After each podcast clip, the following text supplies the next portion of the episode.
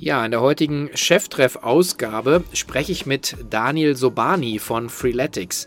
Daniel ist zwar nicht einer der drei Gründer, war aber sehr, sehr schnell mit an Bord und hat dort auch gleich als CEO in der Frühphase das äh, Ruder übernommen und hat auch den Übergang von einer Gründer ja, oder inhabergeführten Organisation hin zu einer äh, Investoren geführten, kann man jetzt nicht sagen, aber im Prinzip VC-finanzierten Organisationen ähm, ja den Übergang gemanagt und ähm, sehr, sehr spannende Insights, ähm, wie so eine Transition aussieht ähm, und wie man sich natürlich auch jetzt ganz anders mit äh, tiefen Taschen und großen Muskeln äh, im Markt der Fitness-Apps hier positioniert. Wir sprechen über Potenziale, wir sprechen aber auch natürlich über Barrieren und Hürden, die vor allen Dingen auch auf ähm, der menschlichen Seite bestehen, sich äh, Fitness-Themen zu widmen.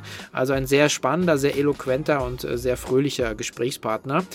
Und äh, sportlich geht es auch für die K5 weiter weil wir neben äh, diesen Aktivitäten hier ab 13. Oktober unseren K5 TV Livestream starten werden. Unter tv.k5.de könnt ihr jeden Tag von 9.30 Uhr bis 16.30 Uhr, 17 Uhr äh, die Verena, den Jochen, mich und ganz, ganz viele tolle Gäste sehen. Natürlich neben den bekannten Gesichtern wie Alex Graf und Flo Heinemann ist Philipp Westermeier dabei, Stefan Wenzel. Wir werden Markus Schöberl von Amazon da haben und ganz, ganz viele tolle Unternehmerinnen und Unternehmer, die Rede und Antwort stehen in verschiedensten Konstellationen. Also einschalten ab 13. Oktober.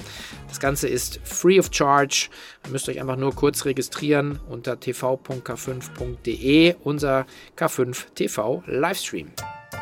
Herzlich willkommen zu Cheftreff, dem Future Retail Podcast von Sven Ritter.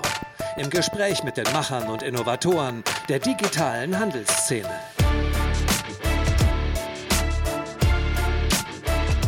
Ja, dann herzlich willkommen zu einer neuen Ausgabe von Cheftreff. Ähm, ich freue mich sehr, heute einen äh, ja, äh, der führenden Anbieter im Bereich Fitness-Apps und der schnellst wachsenden Fitness-Apps hier zu haben, nämlich den Chef von Freeletics. Herzlich willkommen, Daniel Sobani. Hi Sven, danke, dass ich dabei sein darf. Ja, ähm, wir treffen uns hier in Berlin, haben ein bisschen äh, Kaffeemusik im Hintergrund, also ein bisschen beschwingterer Podcast hier heute. Ähm, für die, die dich nicht kennen, ähm, wer, mach, wer, wer bist du und was macht eigentlich Freeletics? Ja, also ganz simpel gesprochen, ich bin Daniel, CEO von Freeletics. Freeletics ist äh, ein Münchner Startup, ich nenne es immer noch Startup, wobei wir jetzt mittlerweile schon sieben Jahre äh, alt sind. Äh, Freeletics bietet eine Fitness-App an, da sind wir mittlerweile so unter den Top 2, Top 3 global und die Kerndienstleistung, die wir bieten, sind für Leute, die irgendwo sagen, hey, ich würde gerne etwas fitter werden, ich möchte mich nachhaltig weiterentwickeln und dafür bieten wir auf einer täglichen Basis basierend äh, individuell personalisierte Trainingspläne an. Äh, basierend auf AI, also äh, künstliche Artificial Intelligenz. Ja, ich war jetzt gerade bei KI, ja, AI, ja, also auf, basierend auf künstlicher Intelligenz an. Okay, um eine Einschätzung zu bekommen, so äh, wie, wie groß seid ihr, wie viele Leute erreicht ihr? Ähm wie viele Leute wir erreichen. Also ich habe gerade die Zahlen mir angeschaut, weil wir gerade unsere Series B hatten. Ähm, 130 Millionen Leute hatten dieses Jahr bisher die App offen. Okay. Also, ähm, und, und, registrierte User sind so 50? Ja, registrierte sind so knapp 50. Aber ich meine, das ist ja auch immer irgendwo eine gewisse Vanity-Metric zu sagen, wie viele, äh, wie viele User registriert sind ja. in der App. Ja. Okay, also ähm, Usage ist entscheidend letzten Endes, ne? Usage, Umsatz, ja. Also wie gesagt, 130 Millionen Menschen hatten es in der Hand mhm. insgesamt. Ähm, ist auch schon 200 Millionen Workouts gehabt mhm. äh, auf der Plattform, also abgeschlossene Workouts. Genau. So. Okay. Mitarbeitergröße 150? 160, 170 so okay. um, um, den Dreh rum. Ja, ich habe gerade gelesen, ihr habt äh, neue Büroräume in München angemietet. Ne? Ja, ein Monat bevor Corona und äh, der ganze Lockdown gekommen ist, hatten wir das unterschrieben. Ähm, hätten wir auch trotzdem gemacht. Fraglich, ob das vielleicht ganz genauso groß geworden wäre. Aber ja, wir haben gerade ganz neue äh, Büroflächen angemietet, in die wir nächstes Jahr einziehen dürfen. Okay. Ich meine, sonst macht da ganz viele noch, noch mehr Trainingsflächen rein. Also, Aber ich glaube, das kriegen wir schon insgesamt, äh, insgesamt hin aber es war natürlich schon komisch, irgendwie einen Monat vor dem Lockdown gerade eben riesen Trainings, äh, äh, nicht Trainings, riesen Büroflächen angemietet zu haben. Ja. Ähm, und dann auf einmal sind wir alle remote und digital. Ja, ja stimmt. Ähm, Du hast von Umsatz angesprochen, äh, also, ähm, also die letzte Zahl, die, die man kennt, sind so 2016 20 Millionen, äh, ähm, sagen, oder in welcher Region seid ihr? Willst du da was zu sagen? Da haben wir uns glücklicherweise davon weiterentwickelt. Also wir sind jetzt so in einem mittleren zweistelligen Millionenbereich. Okay, gut. Ähm, echt ein bisschen anecdotal evidence. Also ich ähm, hatte ähm, relativ früh ähm, auch mit, mit Freeletics zu tun, also aus dem, aus dem Freundesbekanntenkreis. Und ähm, habe das zwar auch mal ausprobiert, aber ähm, ich, also die, das war ja, als ihr angefangen habt, 2013, 2014, war das ja so, so, so sehr, äh, also oft so die, die krassesten der krassen äh, Fitness-Guys und, und, Girls so ausgerichtet. So kam es mir ein bisschen vor. Ähm, das ist wahrscheinlich jetzt, wenn du, wenn du so viele User hast, ja heute ein bisschen anders, nehme ich an, oder? Ja, also der Ansatz hat sich schon deutlich ge ähm, gewandelt. Am Anfang war das sehr stark auf einen auf ein Workout-Gefühl, fast schon auf ein Lebensgefühl ähm, fokussiert. Und richtig, das war relativ extrem. Ähm, aber hat auch funktioniert. Also irgendwo muss man natürlich, äh, gibt es eine sehr, sehr starke Kausalität auch zwischen wie viel Aufwand du in etwas reinsteckst und wie viel Ergebnisse du daraus bekommst. Nichtsdestotrotz, du hast recht, ähm, der Ansatz ist jetzt anders. Wir sind zwar immer noch eine Marke, die sehr, sehr, der, die sehr direkt sagt, um etwas zu erreichen, musst du auch Arbeit reinstecken, aber ja, durch die Personalisierung, die wir bieten, ist es jetzt schon auf einem ganz anderen Niveau. Immer noch anstrengender als andere Apps, auch weil es einfach ehrlich ist. Aber ähm, solltest es mal wieder ausprobieren. Ja, ja. Ich habe es mir äh, jetzt auch natürlich in Vorbereitung unser Gespräch mal wieder äh, sagen auch runtergeladen. Ähm, und es ist, sieht schon sehr anders aus. Der Anfang war aber nicht App-basiert, muss man sagen. Ne? Ich glaube, ihr habt äh, mit, mit Faxen und PDFs, glaube ich, angefangen oder so. Ne? Ja, ja, also ähm, die ganze Geschichte war ja, dass ähm, wir hatten kein Funding. Ähm, und keiner von uns war irgendwie technisch wirklich, also begabt in dem Sinne, dass wir das hätten selber irgendwie programmieren können. Ähm, und dementsprechend haben wir erstmal angefangen, überhaupt das Konzept in München auf Trainingsplätzen tatsächlich auszuprobieren. Also waren draußen mit Leuten auf, ähm, und, und haben trainiert von da ist es dann irgendwann mal nach dem ersten Erfolg auf den Trainingsplätzen hin in Richtung Facebook-Gruppen gegangen, um das so semi zu skalieren. Von dahin zu E-Mail, weil man dann doch persönlicher mit den Leuten sprechen kann. Ähm, und von da dann irgendwann mal tatsächlich auch mit einem Quäntchen Glück hin, hatten da mal einen Test gemacht, unterschiedliche ähm, Trainingspläne an unterschiedliche Leute geschickt, A, B, C, D, E, F-Gruppen und so weiter und so fort für vier Wochen. Der Test war dann abgeschlossen, war für uns alles in Ordnung. Und in Woche fünf kam dann irgendwann ein User äh, zu uns, äh, hat uns eine E-Mail geschrieben und gesagt, hier ist mein PayPal-Account, ähm, charge me whatever you want, aber schickt mir bitte die fünfte Woche. Und da ist dann so ein kleines Licht aufgegangen und äh, haben dann tatsächlich dieses Trainingskonzept in PDFs übertragen, mhm. haben das in Shopify-System reingesetzt, äh, haben das irgendwie für, ich weiß es nicht, einen Euro oder zwei äh, damals verkauft, noch mit dem Athlete Code of Conduct, dass man das bitte nicht äh, weiter verteilen sollte. Es hat mittelgut funktioniert, äh, aber dennoch hatten wir dann, das war quasi so der erste Cashflow, mit dem es, äh, mit dem wir dann die Entwicklung der eigentlichen App finanzieren konnten und seitdem waren wir äh, Bootstrap, Cashflow positiv, bis dann tatsächlich äh, wir uns ein Investment viereinhalb Jahre später geholt hatten. Mhm. Jetzt warst du ja, ähm, ich will es so nennen, so der, der, der, technisch gesehen haben wir eben schon drüber gesprochen, bist du kein, kein Founder, aber du bist natürlich Late Founder aus meiner Perspektive, weil du bist äh, die drei Gründer, okay, dann bist du auch relativ früh rein und bist ja auch nach einem Jahr Gründung auch dann direkt so in die, in die kaufmännische Leitung ja gerutscht. Ne? Also genau, also ähm, das war für mich, das war sehr viel Glück dass ich, äh, dass ich da mal reingekommen bin und jetzt auch glücklicherweise mit, äh, wofür ich sehr dankbar bin, sehr viel ähm, Erfolg. Die, die Gründer, äh, zwei von den Gründern hatte ich im Studium kennengelernt ähm, und ich war damals tatsächlich nicht irgendwie auf der Gründungsschiene oder so mhm. etwas. Also ich, ich würde lügen, wenn ich sage, dass ich schon der geborene Entrepreneur von, von Kindesbeinen auf an war. Ja. Ähm, waren dann auch erstmal dann tatsächlich in der Arbeitswelt, also ähm, in der Beratung, ähm, Unternehmensberatung und dann aber direkt nach der Gründung von Freeletics hatten mich ähm, die Gründer eben nochmal angesprochen, gemeint, hey, wie schaut's aus, hast du Lust mitzumachen? Hab da auch keine zwei Sekunden drüber nachgedacht. Also sowohl bin ich super passionate, was den Bereich anbelangt. Ich finde, da kannst du so viel Positives für Menschen machen. Yeah. In einem, in einem, auch dann in dem Team mit geilen Leuten zu arbeiten. Die Founder sind unglaublich smarte und, und, und, und, und gute Leute. Und ähm, also keine zwei Sekunden drüber nachgedacht. Halbes Jahr nach Gründung irgendwie reingekommen und ja, wir hatten ja dann also eine sehr spezielle Konstellation, wo dann danach ein halbes Jahr, also ein halbes Jahr nachdem ich reingekommen bin, die Gründer aus dem operativen Geschäft raus sind und ich als CEO ähm, das dann gemacht habe. Und das waren ja die ersten vier Jahre so ein bisschen, wo Freeletics so auch, auch echt für Furore gesorgt hat. Das war ja auch war ein bisschen so neu, ne? auch sozusagen, dass man irgendwie Fitness in der App macht. Ja?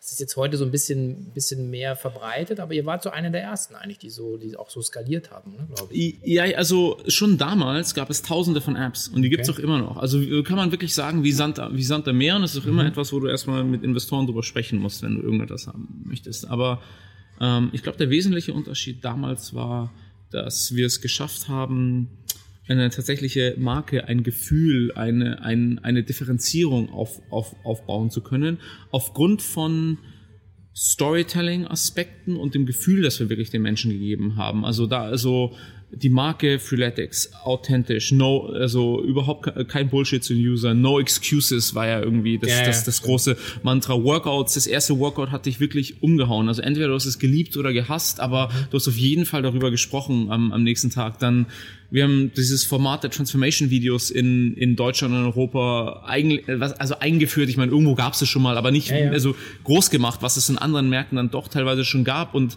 also diese Kombination aus, das Training fühlt sich sehr anders an. Die Marke spricht eine ganz andere Sprache. Die Marketing, also die, die, die, die, den Content, den wir verwendet haben, ist, ist sehr anders. Mit, gepaart mit Resultaten, die du hattest, wenn du es gemacht hast. Das hat den Durchbruch gebracht. Fitness-Apps gab es wie Santa Meer und gibt es auch immer noch und wird es auch immer geben. Es ich meine, ihr habt ja auch, äh, es war auch, für mich war es so in der Wahrnehmung sehr, sehr authentisch. Ich hatte hier die Jungs von BSDN, die sind ja auch aus München. Äh, so, da war der, der, der Spruch hier im, im, im Cheftreff war äh, so real recognize real, weil die halt so sagen, die kommen aus dem Street, Hip-Hop, Basketball ja, ja. und haben dann praktisch ein Label und eine Marke aufgebaut rund um dieses Fashion im Bereich Sport, Sportswear. Und bei euch war es so, man hat halt die Gründer ja auch in den Videos oder so gesehen. Also die ja, haben ja im Prinzip, also ja, ihr habt ja sagen, you walk the talk.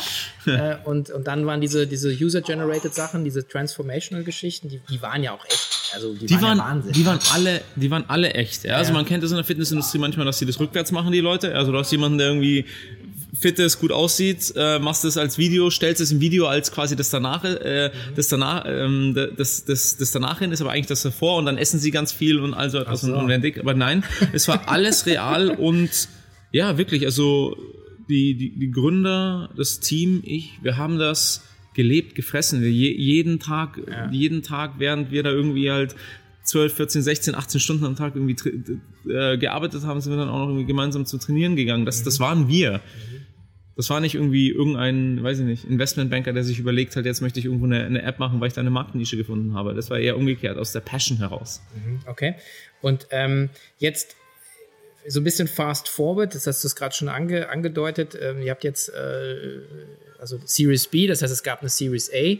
Ähm, also 2018, mhm. vielleicht magst du es erzählen, war ja auch so eine Transformation nochmal für Freeletics. Da sind auch die Gründer ausgestiegen, ne? Und Genau, also ähm, schon relativ früh hatten die Gründer ähm, für sich entschieden, dass ähm, sie aus dem Business in dem Sinne äh, heraus wollen ähm, irgendwo für sich den nächsten Schritt machen. Weil sie hatten das zusammen gegründet, so viel Herzblut reingesteckt äh, und, und auch immer so die Schwierigkeit gehabt, weil sie untereinander das Verständnis hatten, dass sie immer die gleiche Rolle innerhalb des Unternehmens haben werden, ähm, was aber dann irgendwo beim Skalieren nicht mehr funktioniert und auch die ja unterschiedliche Persönlichkeiten sind, die unterschiedliche Ziele haben. Also long story short, schon Mitte 2016 hatte dieser Gedanke bei denen angefangen mhm. und wir haben eben darauf dann hingearbeitet, das zu realisieren. Also tatsächlich, wie kann man die Gründer denen die Liquidität geben, sie rauszukaufen in dem Sinne aus dem Unternehmen oder sie, sie, sie das Unternehmen verkaufen.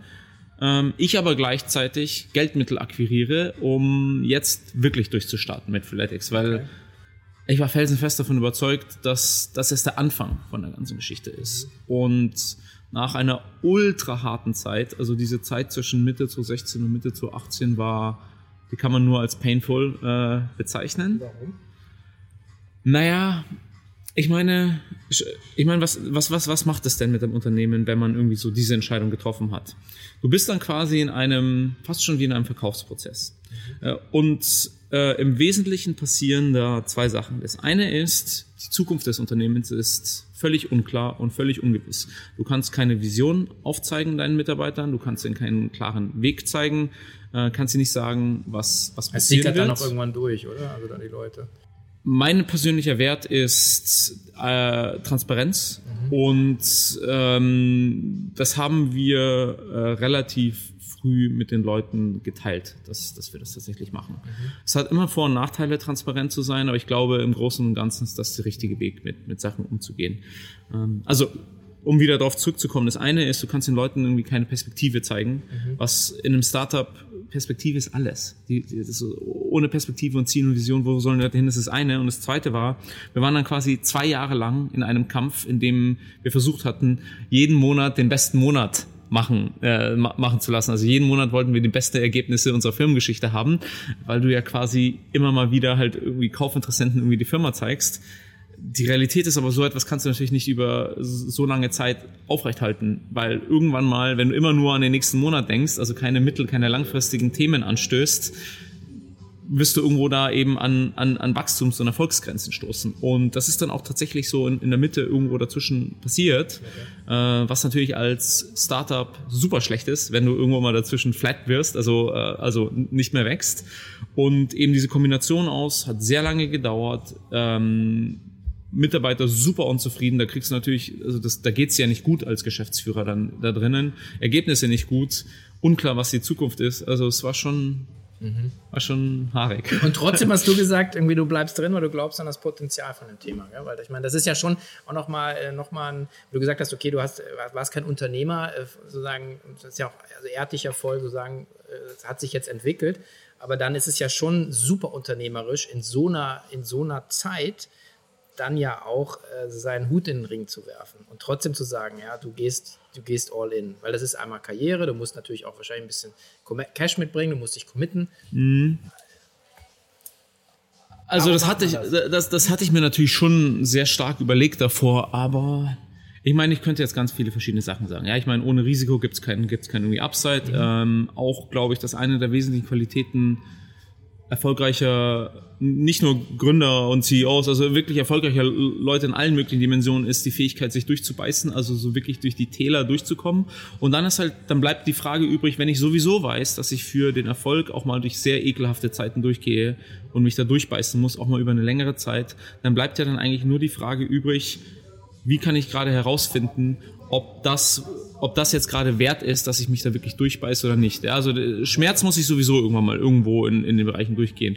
Und das war eine Serie von irgendwie sowohl analytischen Überlegungen dahinter, Gesprächen mit anderen Leuten, äh, mit, äh, ich hatte damals auch einen Coach zum Beispiel, mit, mit dem ich darüber gesprochen hatte. Und im Endeffekt aber muss man, muss ich das aufs Ganze so sagen, war es dann auch irgendwo eine Bauchentscheidung und zu sagen so, ich glaube daran, da ist doch so viel da, dieses ganze Potenzial, was ich sehe, so viel, was wir alles machen könnten. Jetzt gibt mir einfach das Geld und die Möglichkeit und, äh, und, und wir machen das. ähm, aber war das nicht auch eine Bedingung wahrscheinlich der Geldgeber, dass sie sagen, die, also ich meine, wenn die Gründer gehen raus, äh, aber sagen dann, wir müssen ja irgendwen haben, der das halt auch das, äh, das ja. Also, ja, genau. Also dieses ganze Setup, dass wir diesen Plan so gefasst hatten, dass wir das so machen, fußte schon darauf, dann zu sagen, okay, äh, du Daniel, ähm, du machst das, du machst das weiter. Also diese Entscheidung musste ich schon davor vortreffen. Beziehungsweise wenn ich irgendwann mal zwischendurch dann irgendwie dann gesagt hätte, jetzt nicht mehr, ja, dann, dann wäre es irgendwie anders ausgegangen für die Firma. Okay. Jetzt ähm, habt ihr 45 Millionen US-Dollar, das habt ihr zumindest äh, gesagt, sind da irgendwie geflossen, in welche Taschen noch immer. Äh, aber das ist ja schon mal ein Schluck aus der Pulle. Ja? Das ist ja, und es ist natürlich dann auch ein komplett anderes Spiel äh, wenn du ähm, vier Jahre oder ein bisschen mehr, äh, also als Bootstrapped Companies ist ja der, der, ja. der Begriff dafür gearbeitet ja. hast und jetzt bist du sozusagen, ich weiß gar nicht, venture-backed oder zumindest finanziert, ja, professionell finanziert, also in der Höhen, Größenordnung reden wir nicht mehr über Business Angeltum. Ähm, ähm, wie war diese Übergangsphase und was hat sich auch für, für dich verändert als CEO? Gut war's. Ähm, also ich glaube, ich habe aber auch, ich oder wir als Freeletics haben auch sehr viel Glück mit den Investoren. Ähm, wir haben die Due Diligence sehr, sehr ernst genommen, aber trotzdem ist eine Due Diligence von Investoren zum einen ist es immer auch fraglich, wie tief du dann in die Due Diligence einsteigst, also ob du da wirklich so auf die Leichen stoßen würdest, wenn jemand irgendwelche im Keller hat, also Leichen meine ich, wie gehen sie mit den Firmen um und so weiter und mhm. so fort. Ähm, zum anderen ist es natürlich auch irgendwo so, im Endeffekt nimmst du das Geld. Äh, ja, also wenn, also nur wenn du super viel Auswahl hast, kannst du auch wirklich, äh, kannst auch wirklich ähm, harte Due, Diligence betreiben und dann die Auswahl haben. Ähm, aber ich glaube, es waren im Wesentlichen zwei Sachen. Das eine ist, wir haben eine, eine absolut klare Trennung zwischen Board, ja, wir haben, wir haben Board, klar, die machen Oversight über das Business, wie das halt nun mal jetzt in einem professionellen Unternehmen irgendwie auch aufgezogen ist, und mir. Und ich genieße da extrem viel Vertrauen. Ich würde mich aber auch nicht in ein Setting begeben, in dem ich diese Freiheiten nicht hätte. Äh, also das ist so das eine. So diese die Konstellation ist sehr gut. Ähm, die haben extrem starke menschliche Werte, sind also inhaltlich gesehen sehr tough, äh, ist aber auch gut, es zieht dich aus der Comfortzone raus und sorgt auch dafür, dass du deine Sache auch irgendwie versuchst, bestmöglich zu machen. Ähm, also das ist eine. Das zweite ist natürlich das erste Mal wirklich Geld zur Verfügung zu haben, um in die Zukunft zu investieren. Das ist ein Game Changer. Also jedes, also nicht jedes, aber Projekte, also wenn du, wenn du Projekte anvisierst, die in, oder strategische Möglichkeiten anvisierst, die irgendwo in der Zukunft, sagen wir mal in, in drei Jahren von jetzt irgendwo 20 bis 50 Millionen Euro Umsatz machen. Naja, so, das ist dann schon echt ein Bargain, wenn du das, wenn du das mit einem 10 Millionen Invest hinbekommst. Ja, das ist ja schon an der unteren Kante. Und vorher waren wir Bootstrap. Das heißt, da ist ein bisschen was irgendwie übrig geblieben, irgendwie was außerhalb, was, was außerhalb quasi des Day-to-Day-Businesses noch da war. Und damit mussten wir irgendwie versuchen, halt dieses Wachstum die ganze Zeit aufrechtzuerhalten. Ja. Also diese Möglichkeiten, aber auch klar, die Erwartungshaltung ist äh, eine ganz andere. Ist eine andere. Jetzt bist du sozusagen zwei Jahre im Game fast, ja, in, in dieser Konstellation. Ja, so. gute, ja, gute zwei Jahre ja. jetzt, ja. Ähm, was, was, hat sich, ähm, was hat sich materialisiert von den Sachen, die ihr euch damals vorgenommen habt? Naja gut, ähm, sind deutlich gewachsen. Mhm. Ähm, denken, nicht nur denken, arbeiten jetzt gerade an den nächsten ein bis zwei wirklich großen Themen für Flatix nach. Alle diese Sachen wären nicht möglich gewesen ohne, ohne ja, sowohl das Setup, das wir dann in der Firma hatten, als auch das, das Geld. Mhm. Geiles Team, super Management-Team, also bin wirklich sehr happy, wie sich das, wie sich das entwickelt hat. Vielleicht schauen wir eben noch mal einmal auf die, die Produkte, die ihr anbietet, aber ihr seid ja sehr viel mehr als jetzt diese typische Workout-App, mit der ihr mal sozusagen oder Workout äh, sagen denke, sondern ihr habt euch ja auch ein bisschen anders, ähm, anders positioniert. Also ähm, entweder, ähm, also ich habe jetzt mal ein paar hier so Zitate, äh, wie der führende Anbieter für KI-basierte Fitness- und Lifestyle-Coaching. Äh, du hast auch irgendwo anders gesagt, du willst so, so ein Holistic Fitness Lifestyle ist sozusagen eigentlich das, was, was, ihr, was ihr anstrebt. Was ist denn da jetzt alles im Portfolio bei euch drin? Aktuell äh, ist das Portfolio äh, im Wesentlichen zwei Sachen. Das eine ist unsere Trainings-App. Das ist auch das, wo wir den allergrößten Fokus drauf legen, eben die hauptsächlich, ähm, hauptsächlich diese individualisierten Trainingspläne anbietet und einen starken Community-Approach drin hat, eben um diese Motivation und Joint Accountability zu schaffen, die also tatsächlich zu helfen, irgendwo auch wirklich regelmäßig zu trainieren. Das bieten wir für die Sektoren Bodyweight, äh, Running, also Lauftraining und Gym, ähm, Gewichtstraining an. Das ist so das Flaggschiff.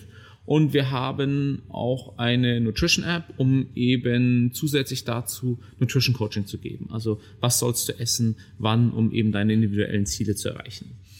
Ähm, das, was, das, was das, was du da angesprochen hast, oder das, was ich offensichtlich irgendwo anders mal gesagt habe, ist so, ist so von einem Gedanken kommend, dass, ich meine, wenn man unsere Vision irgendwann mal runterbricht und die ganze Marketing-Sprache da irgendwie wegnimmt, heißt es so, wie können wir es schaffen, hunderte von Millionen von Menschen auf der Welt dabei zu unterstützen, langfristig dabei zu bleiben und gesündere äh, Habits, was ist das deutsche Wort für Habits? Ähm, Routinen, also gesündere Routinen ja, genau. zu, zu etablieren.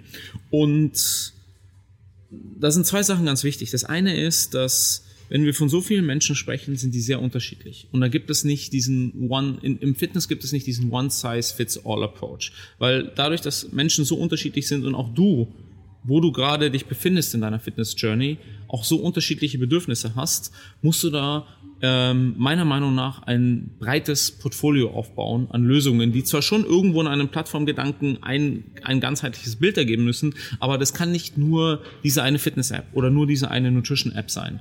Und das ist gerade der Schritt, an dem wir uns befinden, was super spannend für mich ist, ist zu sagen, jetzt klar, wir lieben unsere, unsere, unsere Nutzer und, und das, was wir gerade eben haben und das, das werden wir natürlich auch weiterentwickeln, da ist ganz viel Luft noch drinnen. Aber dadurch, dass wir jetzt ähm, die Finanzierung haben und auch gerade nochmal durch eine Series B gegangen sind, haben wir die Möglichkeit zu sagen, was sind denn die ein, zwei großen Schritte, Next oder in Addition zu dem, was wir gerade haben, um eben auf dieses Ambitionslevel, was ich vorher genannt hatte, zu kommen. Und daher war eben der Gedanke, so dieses Holistic und Lifestyle ähm, Freeletics als eben ein holistisches ähm, Fitnessmanagement und, und Lifestyle-Management langfristig zu etablieren. Was sind denn die Barrieren bei den, bei den Usern letzten Endes? Ich meine, ich, ich kann jetzt äh, von mir selber sprechen, aber du hast ja einfach Millionen von, von Datensätze. Also warum, äh, was, was bringt die Leute zum Training oder was bringt die Leute in Richtung des Lifestyle oder was hält sie davon ab? Es ist so unterschiedlich. Da können wir über Beispiele sprechen, aber das ist ja das, das ist ja das Extreme daran. Ich glaube, also ich meine in jedem Unternehmen wahrscheinlich, aber wie viel Zeit wir damit verbringen, verbringen die Segmente wirklich auseinander, auseinander zu klassifizieren und diese einzelnen Segmente zu verstehen, ist Wahnsinn. Also ähm, da gibt es so den einen Blog, wo du sagst, also das brauchst du immer, um letzten Endes äh, einfach äh, so eine Routine aufbauen zu können?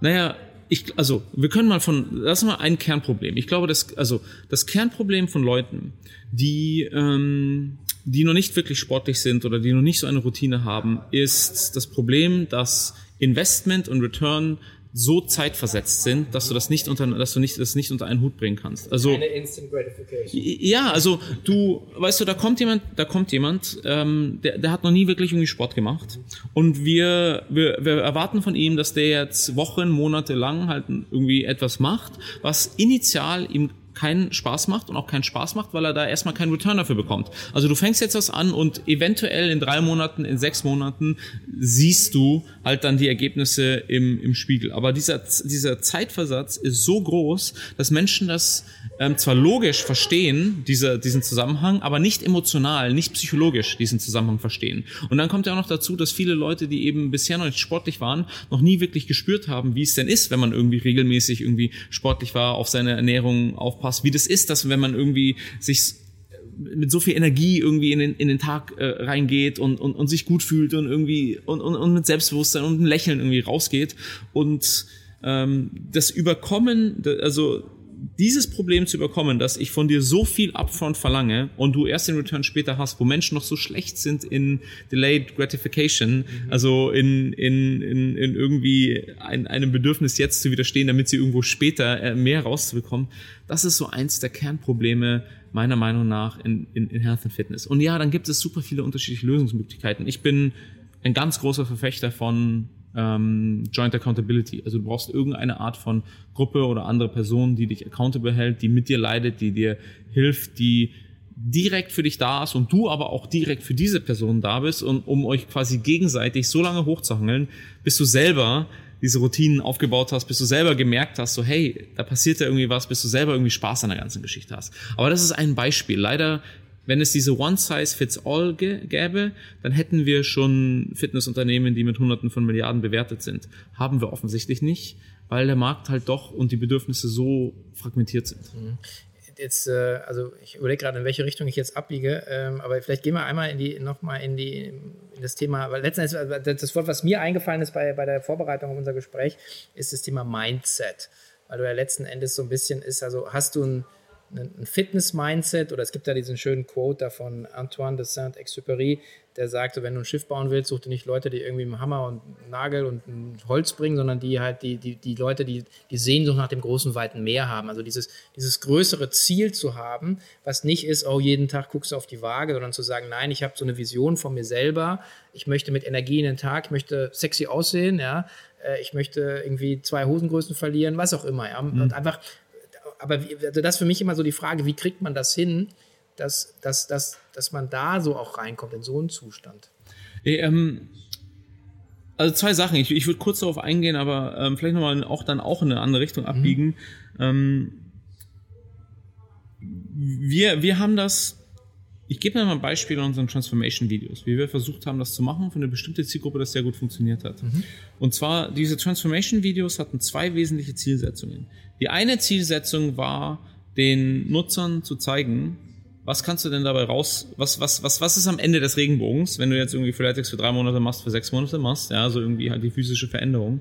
Das zweite war, ihnen zu zeigen, dass, hey, derjenige, der gerade diese Veränderung durchgemacht hat, ist im Zweifelsfall sogar gerade schlecht, also war, war weniger fit, als ich es jetzt gerade bin. Also ich, also ich kann Freeletics machen und Freeletics kann mich zu dem Ziel bringen.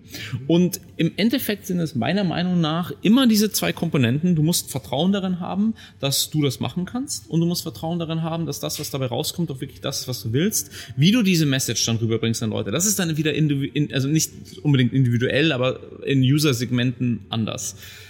Ähm, ich würde aber sagen, dass das, was den Leuten der gesamten Menschheit am meisten helfen würde, wäre es, wenn wir raus, wenn wir die Menschen rauskitzeln könnten aus diesem Gefühl, dass das gesund und fit zu sein so eine Schweinearbeit ist. Das ist es nicht. Wenn du, wenn du ein Verständnis hast für wie Ernährung, Sport, ähm, und ja auch ein bisschen Mindset-Training zu, ähm, zu einem fitten Lifestyle beitragen, dann kannst du das mit etwas Training und etwas Routine, also mit, mit, mit, mit ähm, kannst du das so in dein Leben integrieren, dass das irgendwann mal einfach nebenbei läuft. Also man sagt ja nicht umsonst, ich, die, du kannst dich über die Prozentzahl äh, streiten, aber 70 Prozent, 80 Prozent der Erfolge sind in der Küche.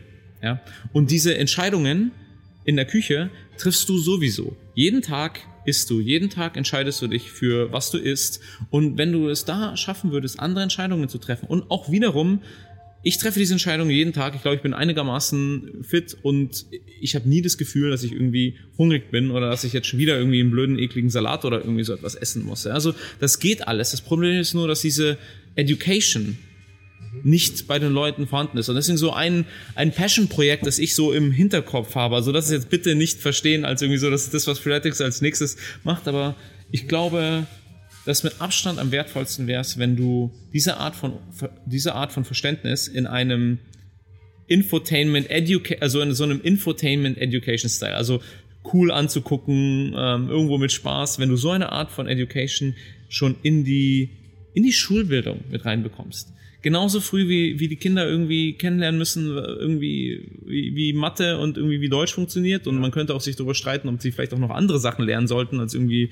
äh, nur wie man irgendwie. Wirtschaft. Äh, ich bin aus der Schule rausgekommen, hatte keine Ahnung, wie man eine Steuererklärung macht. Man weiß nicht, ob man das in der Schule lernen muss, aber irgendwo ja, muss man es ja lernen. Ähm, aber ja. wenn man, wenn man so, wenn man Education zugänglich machen könnte, die das als wesentliches Thema hat, die nicht so oberlehrerhaft ist und auch irgendwie so diese ganzen Diäten sind alle, alle Scam. Das ist, das ist, das ist alles irgendwie so maximierend auf drei Monate und kein Mensch kann es durchhalten. Also wenn du das auf eine richtige Art und Weise machst, das ist der Hebel, um, um den Leuten es nahezubringen. Und es ist, wenn du es einmal weißt, nicht schwer. Es ist auch, auch, auch lecker, muss man sagen. Es ist ja, wie du sagst, Education. Also, dass halt äh, Salat und Gemüse geil gewürzt äh, einfach äh, schmeckt und dass einem nichts fehlt, wenn man nicht permanent rotes Fleisch isst. Aber das ist ja auch. Also, ich esse ohne Ende rotes, rotes Fleisch. Das ist ja, ja noch aber so nein, aber, aber das ist ein bisschen, ich meine jetzt eher so, dass, dass man immer sagt, man hat so dieses traditionelle. Äh, Schweinsbraten, also diese schwere deutsche Kost im Blick, die ja. halt immer fleischlastig ist. Aber es gibt eben auch, jetzt sagen wir so, ich bin jetzt kein zwangshafter äh, Vegetarier, aber ich esse, ich esse gern Fleisch, aber ich, ich schaue eben auch, dass ich ausgewogen esse. Aber ich bin völlig bei dir bei dem, bei dem Thema ähm, Education. Am Ende ist es halt wahrscheinlich auch so ein bisschen eine Schichtproblematik. Ähm, das mag man ja immer nicht hören. Also es, hat, es ist ein Bildungsthema. Also hast du ja. Haushalte, die bildungsnah sind, beschäftigen sich damit, dass sie vernünftige Sachen essen. Haushalte, die bildungsfern sind, beschäftigen sich nicht damit. Ja, ja. leider. Ist richtig. Aber auch in den Bildungs, auch in den bildungsnahen Haushalten, mhm. frag mal jemand, ob jemand eine Ahnung, hast du eine Ahnung, wie viel Kalorien du heute zu dir schon, äh, zu dir genommen hast? So grob, über den Daumen gepeilt. Und ja. wie viel du, hast du? Ich weiß. Ja. Okay, okay, dann bist du, dann habe ich jetzt gerade ein schlechtes, also ein falsches Beispiel in dem Sinne genommen. Ja. Und einen von denen wahrscheinlich, ich würde sagen, 5 von 100 maximal, die irgendwie ein Gefühl dafür haben. Die ist, wenn, wenn ich mich mit Leuten unterhalte, so aufgrund meiner Profession passiert das ja relativ häufig so, es ist, ich weiß nicht, ob es traurig ist oder, oder also Menschen haben keine Ahnung, was sie eigentlich essen. Und es hört sich zwar dann irgendwie manchmal sogar auch gesund an, aber auch, auch da sind das Kalorienwerte, die die Leute zu sich nehmen. Und ich gebe dir Brief und Siegel. Die Leute werden in der Mahlzeit, die sie zu sich genommen haben, sagen, ich war jetzt gerade vorher beim Lunch, ähm, mit jemand beim Lunchen, der da auch keine, auch, auch nicht drauf geachtet hat, ich gebe dir Brief und Siegel, der wäre genauso happy gewesen nach dem Lunch, wenn er etwas gegessen hätte, was halb so viel Kalorien hätte. Er wäre genauso voll gewesen, genauso happy. Äh, vom, vom, vom, vom psychologischen her wäre das kein Problem gewesen, aber er weiß es nicht besser ähm, und lernt es jetzt auch nicht irgendwie innerhalb von einem halben Tag. Das geht alles. Jetzt, wie häufig oder gibt, wie viel Overlap gibt es dann zwischen eurer äh, Fitness-App und, und der, äh, dem Ernährungscoach? Gibt es da also viele, die das beides nutzen? Oder ja, viele, 50 Prozent der Leute nutzen das gemeinsam. Okay. Im, im, im Endeffekt macht es ja auch Sinn. Ja, ja. Genau. Im Endeffekt macht es ja auch Sinn, beides zusammen zu machen. Ähm, der Sportaspekt, auch wenn ich vorher gesagt habe, 80 Prozent der, der, der Ergebnisse werden in der Küche gemacht. Sport ist ja so viel mehr als nur, habe ich jetzt abgenommen oder, oder, oder habe ich irgendwie ein Sixpack. Dieses ganze Thema äh, Einfluss auf deine Gesundheit, auf Alterung, auf Zellerneuerung, auf all das, auch überhaupt mit einer Zeit lang fängst du ja auch an Glückshormone Hormone auszustoßen mhm. nach dem Sport. Also diese, diese, diese ganzen Effekte darf man da nicht vergessen. Also Sport ist wichtig und gehört rein. Mhm. Aber auch da, kein Mensch möchte sich gerne zwei Stunden am Tag irgendwo quälen. Oder du musst dich auch nicht eine Stunde irgendwo am, am, am, am Tag quälen. Wenn du dir irgendwie dreimal, drei, viermal die Woche irgendwie 20, 30 Minuten Zeit nimmst, kriegen wir das hin. Mhm. Ja. Aber gut. ja, ich glaube, letzten Endes ähm, ähm hat auch mal jemand äh, Schlaues gesagt, also jemand ein Interview, die ganzen, äh, die ganzen Ultrasportler, so die Ultramarathons laufen und so, also die dann, was ich, Lake Powell Brim Run äh, und äh, 300 Kilometer oder so, oder Meilen, ich habe keine Ahnung. Und dann war die Frage, ja, ähm, wie, wie, wie schafft man das? Und es ist halt im letzten die Antwort ist immer Schritt für Schritt. Also bloß nicht zu groß denken. Und, und das hast du ja vorhin gesagt, ähm, eigentlich die Routinen oder Gewohnheiten zu verändern, dass man sagt, Sport ist, äh, ist irgendwie Teil äh, deines Lebens oder Bewegung. Du kannst ja mit Bewegung mhm. anfangen. Muss man nicht schon wieder irgendwie, irgendwie Marathon laufen. Kann ich zum Beispiel gar nicht mehr mit meinen Knien. Aber mir geht es um Bewegung, ja, mhm. dass ich einfach sage, ich habe einen aktiven Lifestyle. Und wenn man dann, glaube ich, und das meinst du ja auch so, Geschmack findet an einem aktiven Leben, dann willst du ja eigentlich auch nicht mehr zurück. Ich glaube, ja. das ist, wenn man über so ein Threshold dann ist, glaube ich. Auch, ja, ne? es ist, ähm, du hast hundertprozentig recht damit. Die Schwierigkeit in der Implementierung in der Praxis ist, dass dieser Schritt-für-Schritt-Approach, das wäre der, mit dem du es ja eigentlich am einfachsten machen würdest. Aber der dauert auch. Also wenn du nur Schritt für Schritt deine Gewohnheiten veränderst, dann kann es halt ein Jahr dauern oder vielleicht auch mal 18 Monate dauern, bis du dann wirklich starke Ergebnisse irgendwie bei dir siehst. Dafür wärst du aber dann in einem, in einem Zustand quasi, in dem du das schon fast in dein Leben integriert hast und nicht mehr, das fühlt sich dann nicht mehr für, wie eine Diät für dich an, die du glücklicherweise kann ich die nächsten Monate wieder aufhören, sondern das sind dann einfach Routinen, die du behältst. Aber da sind wir wieder in dem Problem, was, was wir vorher besprochen hatten, die, die zeitliche Diskrepanz zwischen, ich, ich fange jetzt an, etwas zu verändern und muss da irgendwo was rein investieren und der Return fühlt sich für mich ganz, ganz, ganz weit und relativ schwer fassbar an. Mhm. Okay. Aber da kommen wir schon noch hin. Ich, ich, ich, ich, ich sagte, wir finden ein Konzept, was das. Äh, ich wollte gerade fragen, wie, inwieweit kann jetzt da nochmal so Freeletics da einfach so sagen, ist, ist da so ein bisschen so auch so, so, so eine Art Guide? Oder seid ihr so der, der sozusagen der, der, der Coach, seid ihr der virtuelle Coach eigentlich, so, ne, der Begleiter? Ich glaube schon, dass du das machen kannst, aber ich glaube, dass das äh, ein an, andere Produktformen benötigt. Okay. Ja, also genau das, was wir gerade besprochen hatten, war ja nicht der ursprünglich, äh, das ursprüngliche Ziel von der Freeletics App ja. in, dem Sinne. Und ähm, das geht auch ein bisschen zurück zu dem, was, was wir vorher besprochen hatten, zu diesem Plattformgedanken von Freeletics und dass man eigentlich ein, ein so, dass man ein Multi-Vertical, Multi-Product-Universum bauen muss, aber in einem Plattformgedanken, um das, um das wirklich zu schaffen.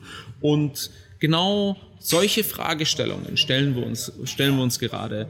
Ähm, wie könnte man so etwas erreichen? Was wäre, was ist irgendwie so das nächste Level in, in Workout Entertainment? Wie könntest du entweder eben so die Erfolgsraten oder den Spaß den Leuten haben, um ein Zehnfaches erhöhen im Ganzen? Und zwar unabhängig von dem, wie jetzt gerade unsere Produktlandschaft äh, aussieht. Und ich glaube, das wird sehr, das wird sehr spannend über, über das nächste Jahr ähm, okay. und, und weiter hinaus. Da lächelt er und er sieht auch nicht aus, als ob er jetzt gerade schon was raushauen wird, was er vorhat. Kann oder? ich gar nicht. Okay, Kann ich gar nicht. Ich meine, wir haben gerade erst die Series B abgeschlossen und damit eben auch die Freiheit und die Möglichkeit, dass wir das irgendwie ma machen können. Und ähm, äh, ich würde zwar gerne von mir behaupten, dass ich da mal kurz drüber nachdenke, die Lösung habe und wir dann irgendwie in die Execution gehen, aber das wäre, das wäre vermessen.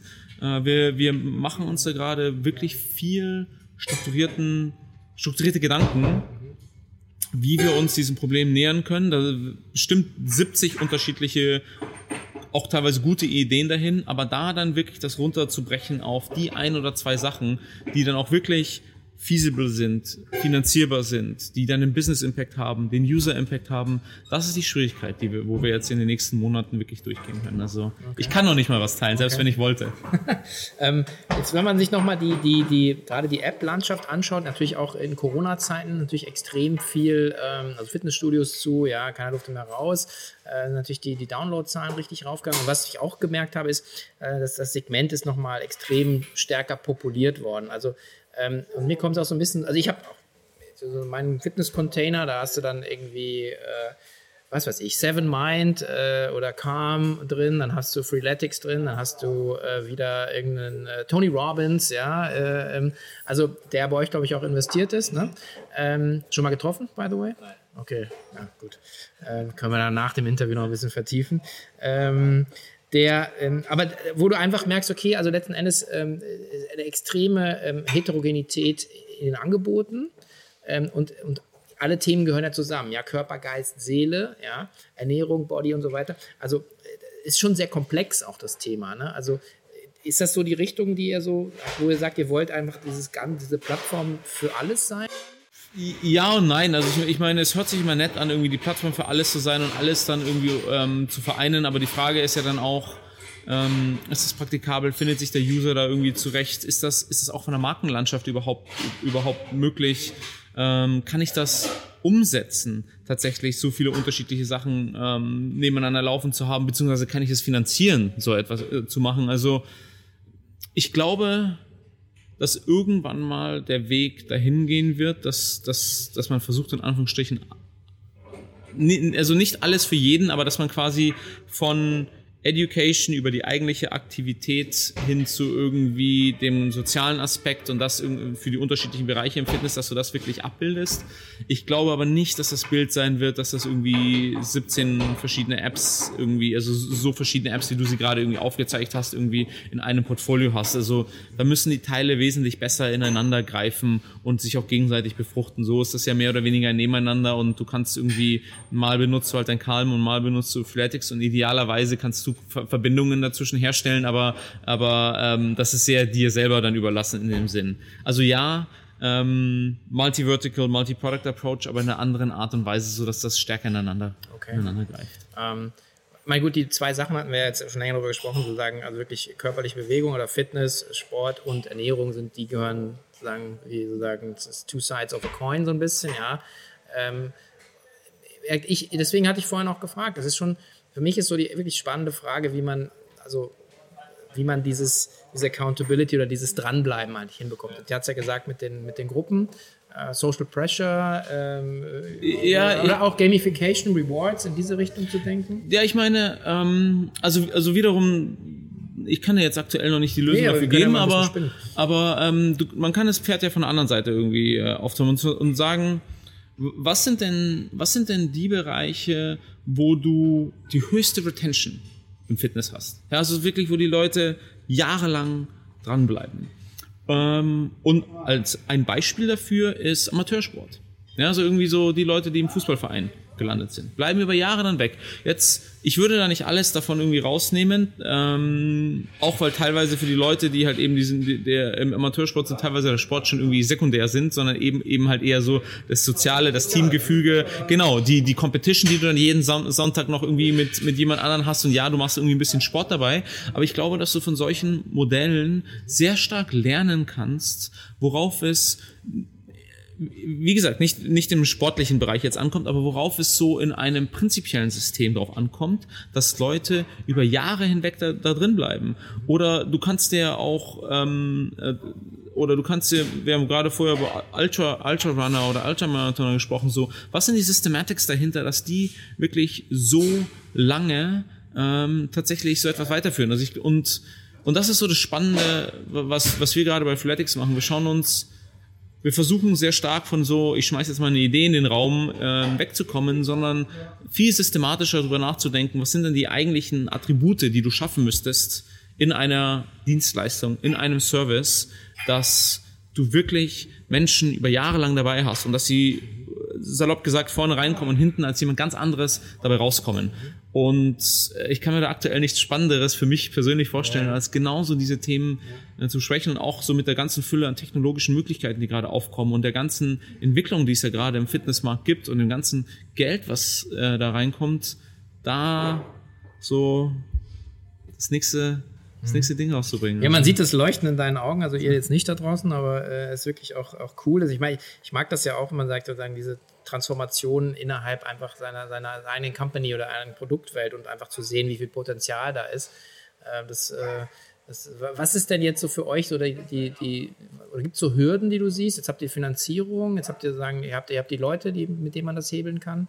Ja und nein. Also ich, ich bin als Person sehr, also sehr, sehr, sehr, sehr daran interessiert, mich in allen Bereichen dauerhaft weiterzuentwickeln. Und ich versuche sehr, sehr systematisch darüber nachzudenken, warum das irgendwo funktioniert und warum das irgendwo nicht funktioniert.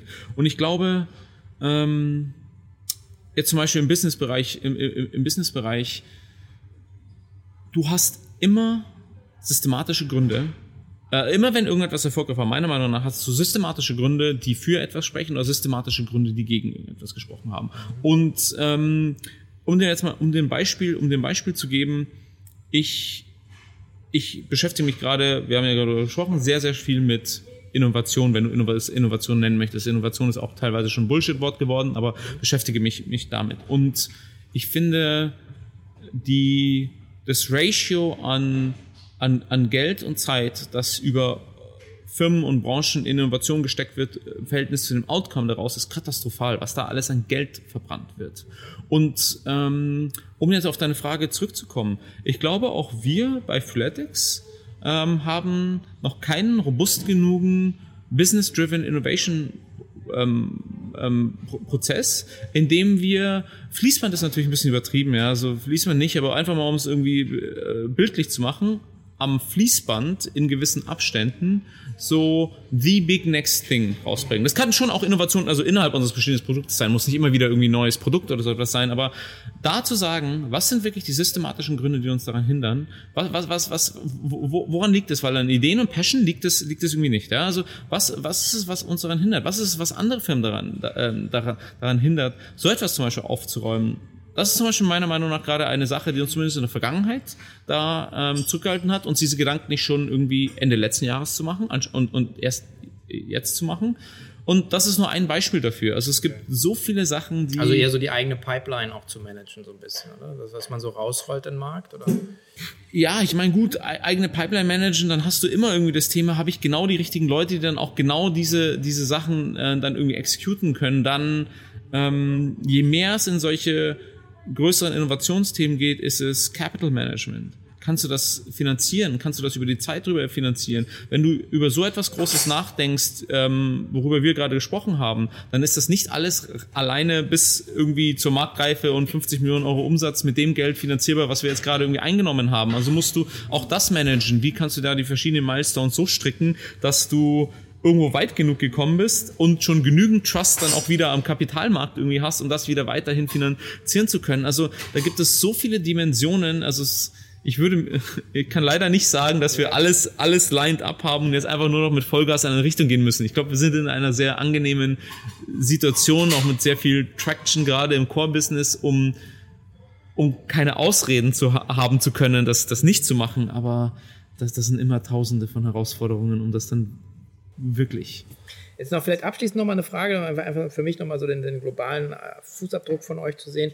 Also äh, einfach die, ähm, die weil du sagst so, also ihr habt jetzt auch US-Investoren drin, ja, äh, ähm, wie stark ist USA, wie stark ist Europa, wie stark ist Asien? So einfach so für euch oder wie wichtig sind die Märkte in Zukunft? Ja, also ähm, wir sind immer noch, Großteil unseres Wachstums und Großteil unseres Geschäfts kommt immer noch aus äh, Europa. Mhm. Ähm, wir sind aber global extrem weird. Also unser größtes Land mit Deutschland macht vielleicht irgendwo so 15, 16, 17 Prozent unseres Umsatzes aus. Den USA ist zum Beispiel Markt Nummer drei, also Land Nummer drei in, in da drin. Und ja, alleine schon aufgrund des Potenzials werden USA, Südamerika und einige selektierte äh, Teile von Asien ein deutlich stärkeres Gewicht beim Forward haben. Ich werde auch immer wieder ganz gerne gefragt, was ist so die Bedeutung von Internationalisierung bei euch? Ich denke viel mehr über das Globale an sich nach. Also, weißt du, genau die, die Diskussion, die wir jetzt gerade hatten.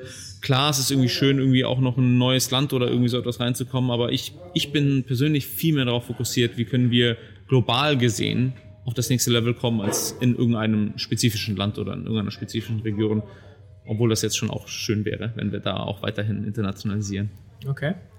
Ja gut, aber dann klingt das ja schon so ein bisschen nach, äh, nach äh, nochmal runterschalten bei euch jetzt, also mit der, der neuen Finanzierung.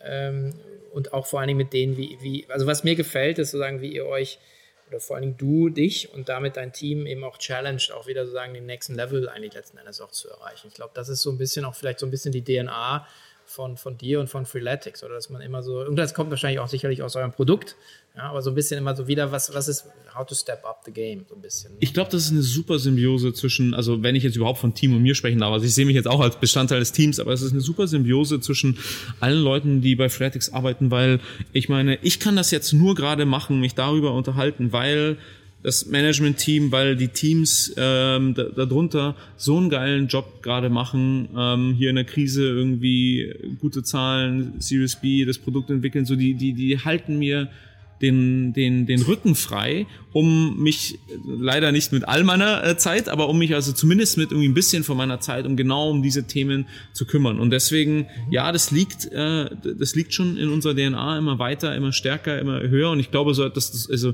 ich glaube, aber jeder Founder wird irgendwie so denken, immer weiter, irgendwie immer, immer stärker. So würde ich zu, habe ich zumindest die meisten, so kennengelernt. Die, die mir gegenüber saßen, denken so. genau, ähm, aber äh, das ist das ist das ist eine Symbiose und also ohne ohne die geile Leistung, die die das Team jetzt irgendwie gerade machen würde und auch das das das das Management-Team, ähm, wäre das auf gar keinen Fall möglich. Schön, das ist doch ein schönes Schlusswort. Ähm, also vielen Dank für den, äh, den Parforce-Ritt einmal durch den Fitnessmarkt und den, äh, den, Einblick in, wo Freeletics steht und wo ihr noch hin wollt. Ähm, super spannende äh, Einsichten von dir. Herzlichen Dank, lieber Daniel. Danke dir für das Gespräch. Hat, hat sehr viel Spaß gemacht und äh, hat mich gefreut, dass ein bisschen was davon loswerden konnte. Alles klar.